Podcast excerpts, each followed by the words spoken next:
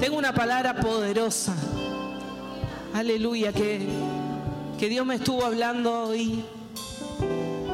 Hoy cuando preparaba esta palabra, Dios me quebrantó. Porque primera la palabra es para mí. Siempre yo digo, Señor, dame algo que, que yo pueda vivir con autoridad, Señor. Dame una palabra que, que yo pueda ser primero ejemplo.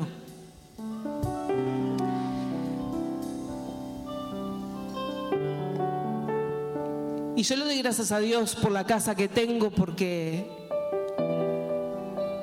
me han contado que trabajaron todos en equipo y cada día vamos cada día vamos mejor. Y yo me pongo contenta porque a veces no sabemos dónde Dios nos va a llevar, si vamos a viajar mucho o de repente vamos a estar mucho tiempo en la casa o donde estemos tenemos que estar preparados. Y en la casa estamos preparados. Amén. Yo sé que en esta casa estamos preparados para recibir, como decía en la administración, esas ofrendas que le hemos dado a Dios. Dios nos va a dar esas ofrendas cuando realmente estemos maduros, preparados. Amén. Y sé que va a venir ese tiempo. Sé que no va a ser un tiempo muy lejano. A veces somos nosotros los que alejamos los tiempos. Cuando ya estamos a punto de recibir algo, es como que se nos hace lejano. Es como que no, no alcanzamos más. Es como que sentimos que alguien nos tira para atrás. Y queremos alcanzar eso y no podemos. Porque a veces lo que primero queremos alcanzar son las riquezas de esta tierra. Lo que primero a veces queremos alcanzar son las cosas terrenales de esta tierra. Y queremos alcanzar la casa, queremos alcanzar el auto, queremos alcanzar cosas que alimentan nuestro espíritu de la carne. Pero cuando usted quiere alcanzar lo del espíritu, una fuerza en su interior, que es el poder de Dios, que usted va a alcanzar lo del Espíritu, usted va a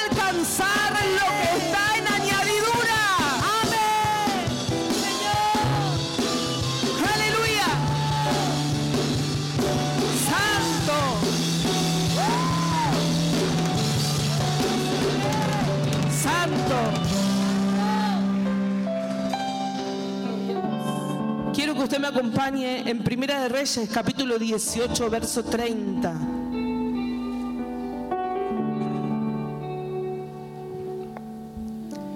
Dice la palabra de Dios. Entonces dijo Elías a todo el pueblo, acercaos a mí. Y todo el pueblo se acercó arregló el altar de Jehová que estaba arruinado. Wow. Yo- vamos a empezar con un aplauso a Dios.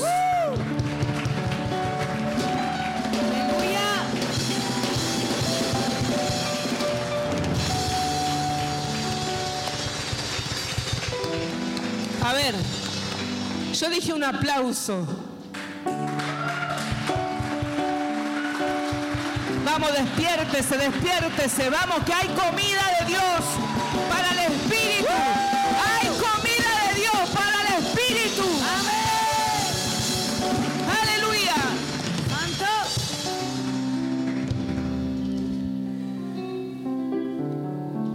Dice que Dios levantó a Elías en los peores tiempos. Dios levanta profetas en los peores tiempos, en tiempos de caos. Dios levanta profetas. Sé que Dios quiere levantar profeta en tu casa, levantar profeta en tu familia. Gloria a Dios. Esto lo van a tener que editar, pero me cierran el kiosco, por favor, que nadie se me distraiga, ¿sí? Aleluya. Vamos a concentrarnos en la palabra. Por favor, les, les agradecería que por unos minutos nada más se queden quietito más en el fondo que adelante, ¿sí? Por favor. Aleluya.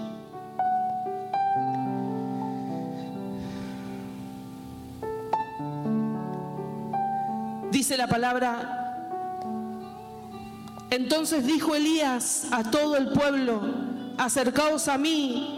Y todo el pueblo se acercó y él arregló el altar de Jehová que estaba arruinado. Nosotros hoy como profetas que somos de nuestra familia, nosotros tenemos que levantar ese altar que está arruinado. Amén. Primero, el altar en nuestro corazón. Tal vez el altar que vos tenías santo en tu corazón era mejor que el que tenías ahora. Porque cuando venimos a los caminos por primera vez, le damos a Dios como nunca y después... Pero Dios nos pide que primeramente arreglemos el altar en nuestro corazón. Amén. Segundo, que arreglemos el altar en nuestra familia. ¿Cómo está el altar en tu familia? ¿Cómo estás orando en tu familia? ¿Cómo te estás moviendo como profeta en tu familia? ¿Qué estás haciendo para que tu hijo se edifique en la casa de Dios?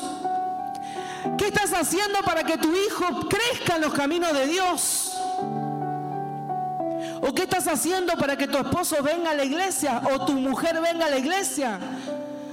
¿O qué ejemplo estamos dando en el altar? El altar de nuestra casa.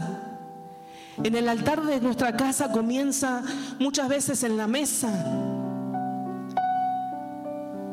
Yo cuando fui chica y siempre digo, el altar comienza en la mesa porque yo reconstruí el altar de mi mesa. Cuando yo era chica, en el momento que íbamos a comer, volaban los platos. ¿Usted, sabe de eso? No, nunca volaron los platos. Usted en su mesa nunca se pusieron a gritar, nunca. No, eso acá no pasa. Nosotros no sabemos de eso. Pero en mi casa cuando fui chica se revolearon los platos. Pero cuando crecí y yo tuve una familia y yo tuve mi propia casa, mi propio altar, en la mesa se seguían revoleando los platos. Pero a eso le sumamos los mates. Pero a eso le sumamos los platos, los vasos, los cubiertos. Pero entendí que cuando hay una mesa bendecida, cuando hay un altar para adorar a Dios, todo cambia. Aleluya. ¿Me costó? Ah, sí que me costó. Me costó. Me dolieron las rodillas, me dolieron las lágrimas. Todo lo que usted sabe para conquistar esa, eh, eh, eso que veníamos peleando de, de generaciones. Usted sabe cuánto le costó. Usted sabe lo que me costó porque usted lo peleó también. Amén. Pero si no arreglamos el altar que está adentro, no vamos a conquistar lo que está afuera. Por eso Dios y el Espíritu hablaba hoy que nosotros vamos a recibir lo que el Padre tiene para nosotros cuando verdaderamente nosotros estemos maduros, cuando estemos preparados, cuando estemos completamente preparados. Porque Dios no va a echar a perder nada por un inmaduro que se le ocurra. No, Dios no trabaja así. Cuando yo lo entendí, tuve que preparar el altar en mi corazón primero, porque mi corazón estaba sucio. Muchas veces tenemos el corazón sucio y queremos ver los resultados afuera. Amén. Queremos que la iglesia uh, se maneje de 10. Queremos que los predicadores que suban a este lugar prediquen de 10. Pero nuestro corazón está sucio y vemos al predicador que predica mal, vemos al hermanito de al lado que se mueve continuamente, vemos al otro hermanito que no alaba a Dios. ¿Por qué? Porque nuestro, nuestro altar está arruinado.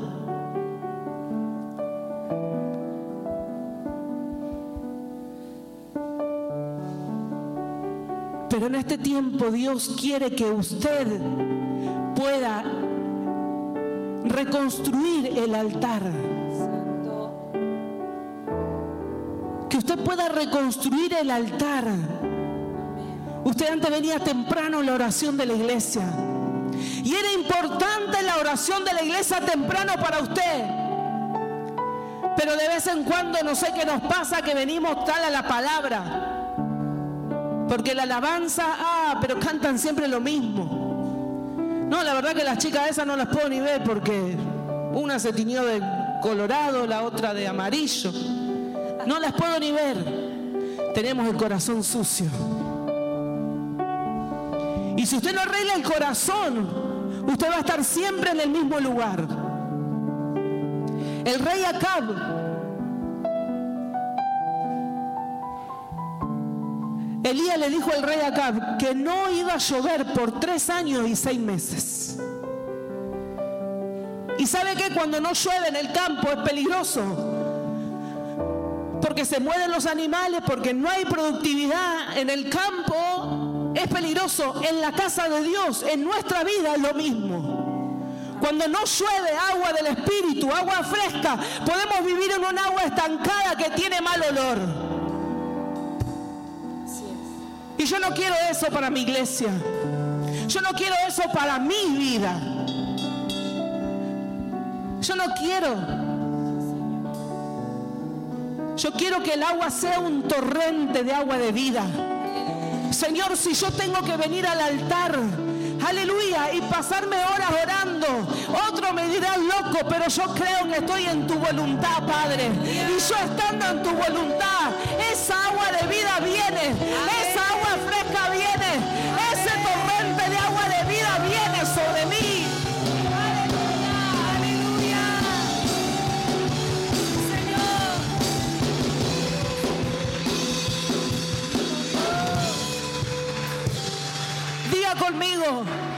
quiero agua fresca.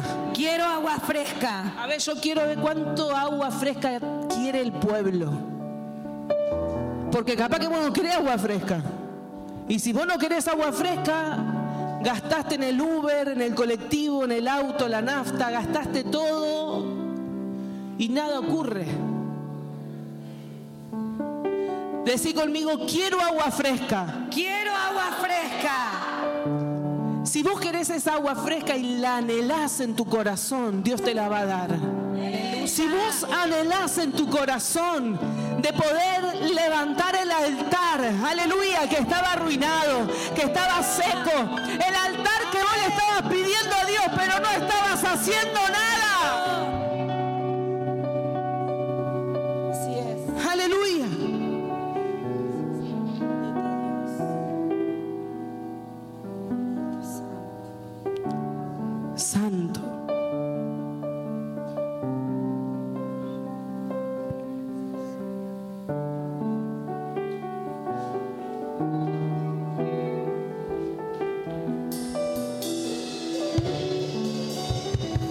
Gloria a Dios.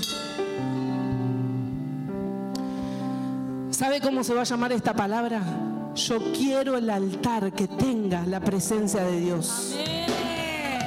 Yo quiero el altar que tenga la presencia de Dios. Yo quiero el altar que se mueva la presencia de Dios.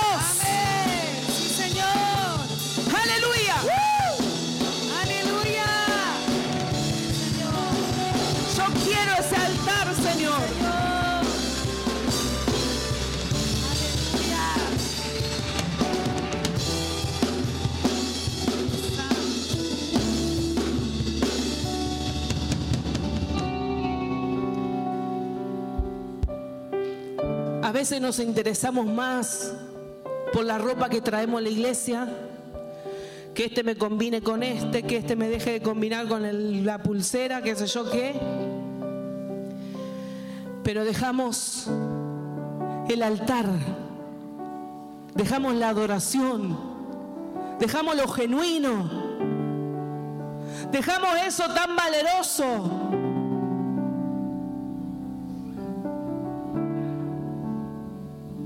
Preocúpese por el altar de Dios. Porque Dios tiene todo en las manos. Porque vos ya diste, vos ya sembraste, vos ya, ya le diste a Dios todo.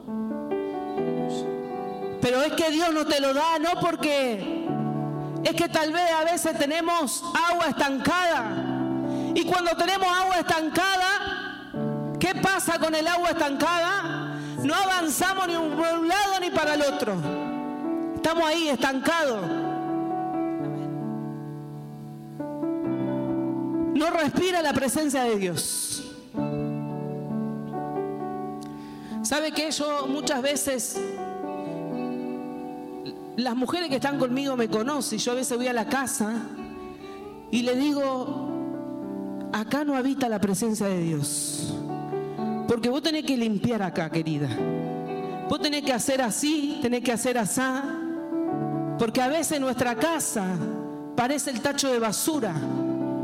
Y queremos que habite la presencia, donde hay mal olor, donde hay desorden. Usted ponga amor en cada rincón de su casa y va a habitar la presencia de Dios. Usted haga las cosas con amor, aleluya, y va a habitar la presencia de Dios. Elías era de los profetas que Dios lo puso ahí porque era un pueblo pagano, era un pueblo donde adoraban dioses paganos. Pero ¿qué pasó? Dios le dio el poder a Elías para que una multitud se convierta. Y Dios te va a dar el poder para que vos salgas a las calles y a predicar la palabra de Dios. Amén. Porque nosotros tenemos el Dios que habla Apocalipsis. El Dios que dice, cuando yo abro una puerta, nadie la va a cerrar. Aleluya. Cuando yo cierro una puerta, nadie la va a abrir. Aleluya. Y usted está preocupado por las cosas que usted tiene que dejar. Vamos, déjelo en las manos de Dios. Déjelo hacer Dios. A veces estamos agarrando nosotros la familia. Nosotros estamos agarrando con nuestra fuerza la iglesia. Nosotros estamos arreglando, nosotros queremos arreglar el mundo con nuestra fuerza. Nunca vamos a poder. ¿Qué dice Zacarías? Zacarías 4:6. No es con espada ni con ejército, sino con mi Santo Espíritu. Es con el Espíritu de Dios que vas a poder. Amén. Es con el Espíritu de Dios que vas a abrir puertas, que vas, te vas a extender. Es con el Espíritu de Dios que te vas a ensanchar. Aleluya. Sí, Señor. Aleluya. Levante su mano al cielo. Levante su mano al cielo y diga conmigo, Señor Jesús, Señor Jesús, en esta hora en esta hora yo me preparo yo me preparo para levantar un altar para levantar un altar en mi casa, en mi casa, en mi corazón. en mi corazón. Y tercero, Y tercero, voy a levantar un altar en mi iglesia. voy a levantar un altar en mi iglesia. Usted también tiene que levantar un altar aquí en la iglesia, en su casa de bendición. En la casa que Dios puso en su vida para que usted sea restaurado, para que usted sea bendecido, para que usted sea levantado en el nombre de Jesús. Amén. Sí, Señor. Pero a veces venimos como despectivamente a la iglesia, como a recibir de lo que el Padre tiene. Pero me voy como mendigo. Porque usted viene y quiere tomar las cosas de Dios. Tomo, tomo lo de Dios, tomo lo de Dios. Pero cuando es el tiempo de darle a Dios, usted no le da una alabanza, no le da una adoración, no le da una oración. Usted viene acá y dice, ah, pero que los hermanos trabajen, yo me quedo en casa. Ah, que vaya el hermanito Miguel que está más fortalecido que yo. Y más Jacinto que más ahora más que yo, que vaya ellos. Usted tiene que venir a hacer altar en la casa de Dios. Usted tiene que empezar a prender el fuego. Aleluya. Usted tiene que saber prender el fuego en el altar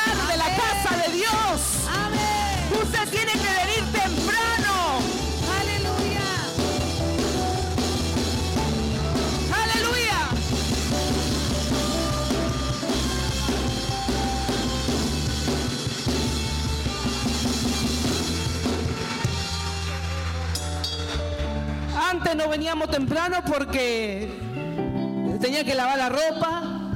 Antes no, podía venir temprano porque justo, justo tuve que trabajar. No pude venir temprano porque justo, justo vino mi familia. Es una hermana de hace años que no la veía y quedaba mal que le cierre la puerta. No puedo venir temprano porque justo, justo se me cayó el pelo. No sé.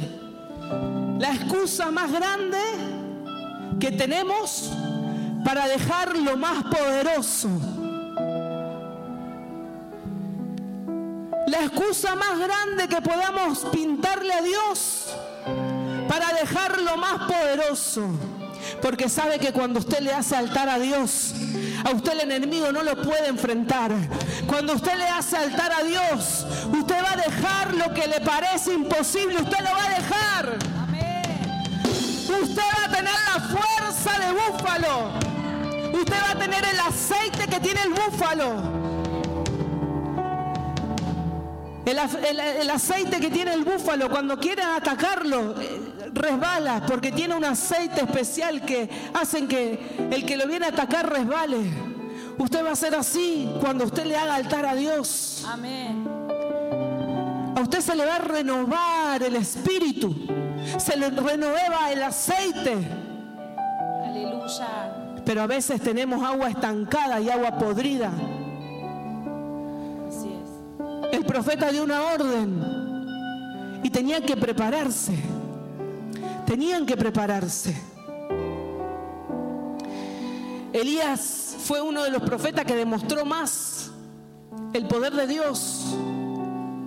Y sabe que como usted es profeta de su casa, de la iglesia, van a querer cerrarle la boca. Muchos van a querer cerrarte la boca. Muchos van a querer cerrarte la boca. ¿Sabe qué? Porque somos los que preparamos el altar. Y muchos te van a decir, ah, tu oración me cansó un poquito. Tu prédica me fue aburrida. ¿Sabe qué? Ese es el enemigo para que vos calles. Ese es el enemigo para que vos no vengas temprano a la iglesia a hacer altar a Dios. Vamos, yo creo que tiene que levantarse un pueblo que levante un altar al Padre. Un pueblo entendido que levante un altar al Padre. Porque ser el que va a pasar a la vida eterna. Porque acá estamos de paso preparándonos para una vida eterna. Esto se lo hablo a, a los dos que vinieron por primera vez, las mujeres hermosas, que seguramente que no conocen de la palabra, pero ustedes conocen de la palabra. Nosotros acá estamos de paso en esta tierra para prepararnos para una vida eterna con Cristo. ¿Quién se quiere quedar?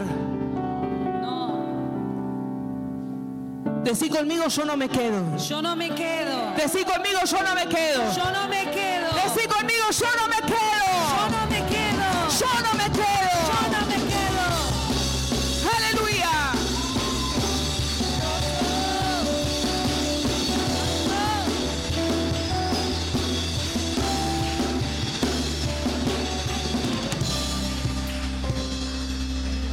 Dios viene a buscar una iglesia genuina, verdadera y limpia.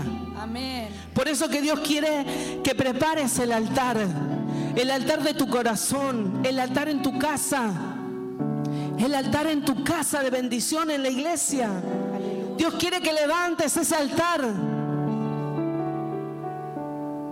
Aleluya. Y cuando predico estas, estas prédicas parece que Dios me da ojos de águila. Y veo a la hermanita que está con el celular. Veo al hermanito que va a comprar el kiosco. Veo al hermanito que no está conectado en la palabra y que mira para el otro lado. Pero escuche, usted va a tener que volver al altar. Ay, pero pastora, no sé. No sé cómo es eso. No sé. No, no, no. Usted no tiene que hacer nada. Usted tiene que orar al Padre. Usted tiene que arrepentirse. Usted tiene que volver a hacer lo bueno. Usted tiene que volver a hacer lo agradable, lo perfecto. Aleluya, lo de buen gusto. Amén. Eso tiene que volver a hacer. Deje lo malo para otro tiempo. Deje lo malo para aquellos que no conocen, pero usted conoce de la palabra. Y usted a veces se prepara para venir a la iglesia, como le decía, con la mejor ropa, pero su corazón no está preparado. Entonces cuando nuestro corazón no está preparado es como que cae la semilla y rebota. Se te suelta la palabra y, y no la agarraste. Se te suelta la palabra y vos no la agarraste la palabra. ¿Por qué? Porque te falta altar a Dios. Venir temprano a la iglesia, orar. Te falta darle esa dedicación a Dios que necesita Dios. Como dice Mateo 6:6. Entra a tu aposento. Entra y habla con Dios ahí a solas. Que vos y el Padre estén abrazados. Porque cuando vos estés así, en el día de tribulación, como dijo David, aleluya, vendrán contra mí. Un ejército acampará contra mí, pero no temeré. Mi corazón estará confiado. Mi corazón estará confiado.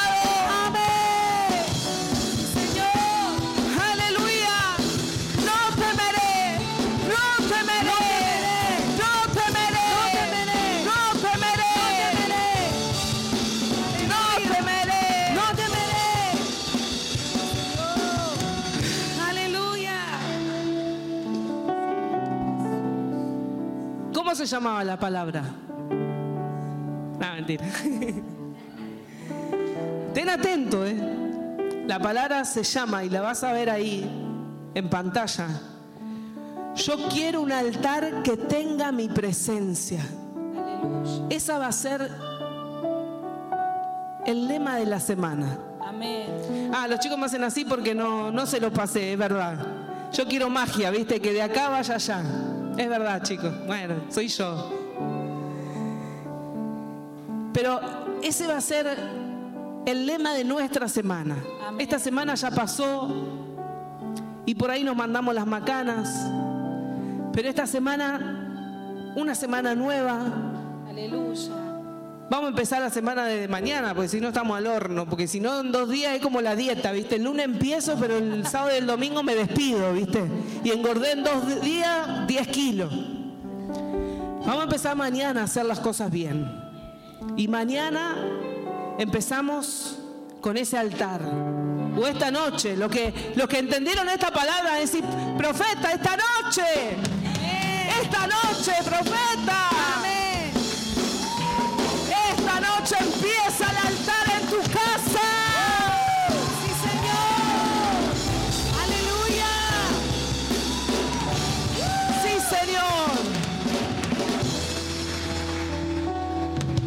Aleluya.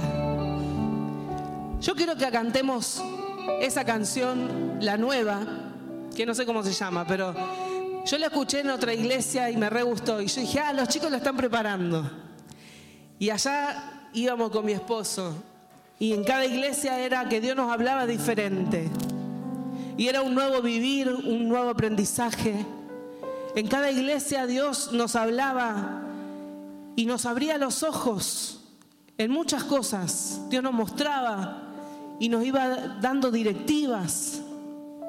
Y fue poderoso lo que pasó. Tan poderoso que no extrañé a mis hijos.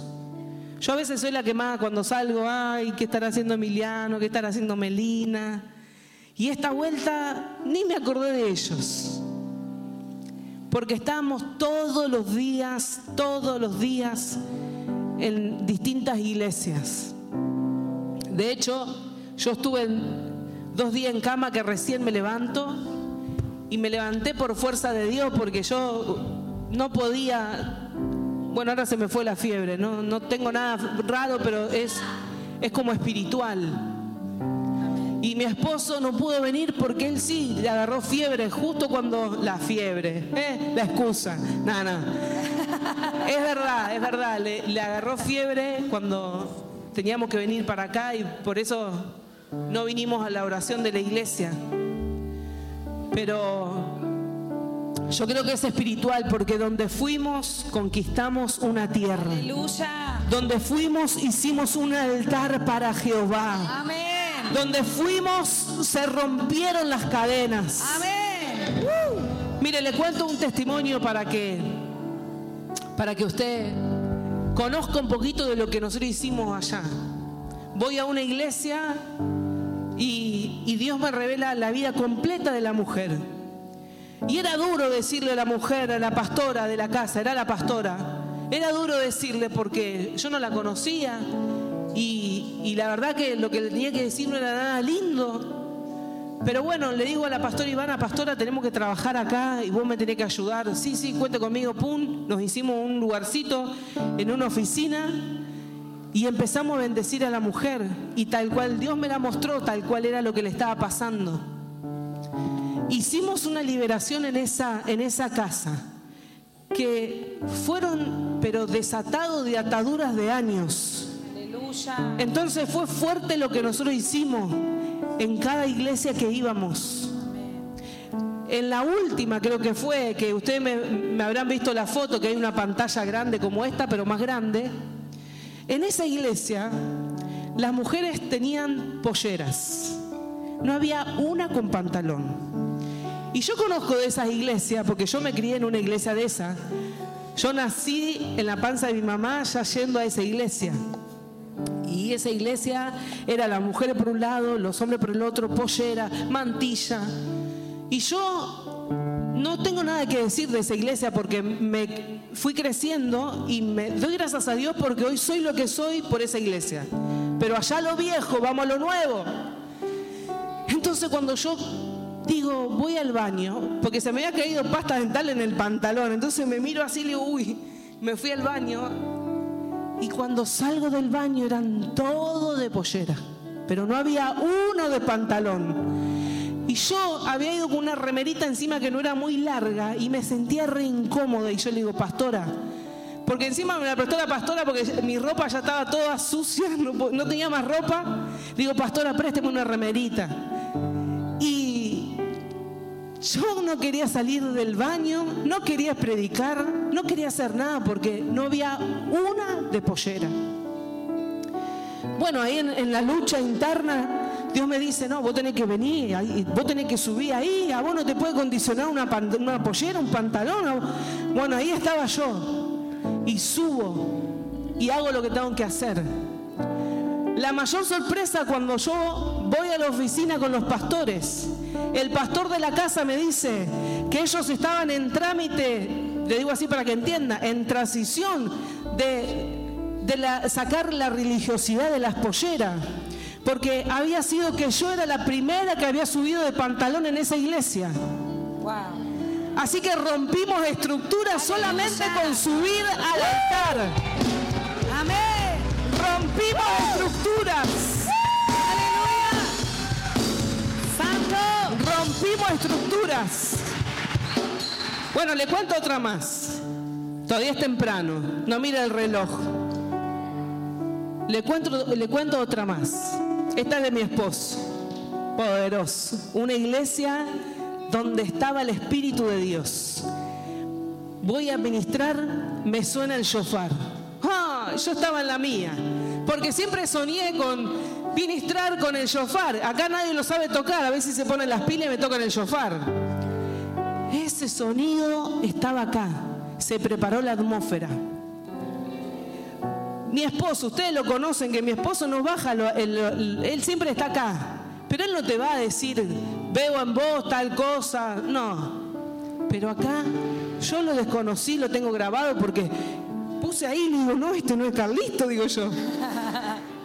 Y el apóstol bajó las escaleras con una autoridad y le dijo, ta, ta, ta, a un chico que estaba sentado ahí. Cuando el pastor de la casa decía, es fuerte pastor, es fuerte pastor, y yo no estaba enterada de qué pasaba. Un adorador que cantaba precioso y, y el pastor dice, ¿saben lo que pasó? Dice, ese es el hijo de la central de esta iglesia. Estaba de paso. Dice, pero la, palabra que le dio fue real como, como del cielo, decía. El, el apóstol de esta casa le dio una palabra, pero que, que fue ahí impactado en el corazón de ese joven. Así que mire lo que fuimos a hacer. Fuimos a hacer cosas poderosas, porque para que mi esposo vaya y que lo guíe el Espíritu, así como eh, todo en silencio y él bla, hablaba con el micrófono. Fue poderoso lo que fuimos a hacer en esas tierras. En esas tierras fue poderoso. Y tengo para contarle hasta pasado mañana. Pero ahora vamos a hacer, a terminar esta reunión como tenemos que terminarla. Cantando a Dios hacer el altar, no nos olvidemos de lo bueno. Porque a veces lo bueno nos dura poco nuestro corazón. A veces lo bueno que pasa, nos olvidamos. Y dejamos de creer en Dios. Dejamos de hacer lo bueno. Pero usted empieza a hacer lo que le conviene. Ese altar busque a Dios. Yo te pregunto y no me contestes. No me contestes porque no quiero saber, porque solamente Dios es el que tiene que saber. Pero ¿cuánto hace que, que vos no le haces un altar a Dios a solas en tu casa? No, pastora, lo que pasa es que tengo que hacer, tengo que amasar los fideos para el otro día. No, pero tengo que trabajar, me acuesto tarde, eh, me acuesto tarde. No, no, no haga el altar a Dios. Porque usted no sabe cuando hace el altar a Dios cómo usted se sienta.